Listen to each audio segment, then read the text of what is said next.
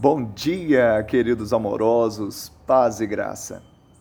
Por volta da hora nona, clamou Jesus em alta voz, dizendo: Eli, Eli, lama sabachthani, que quer dizer: Deus meu, Deus meu, por que me desamparaste? Mateus 27, 46. Por causa do pecado, o destino do homem seria a morte e o inferno.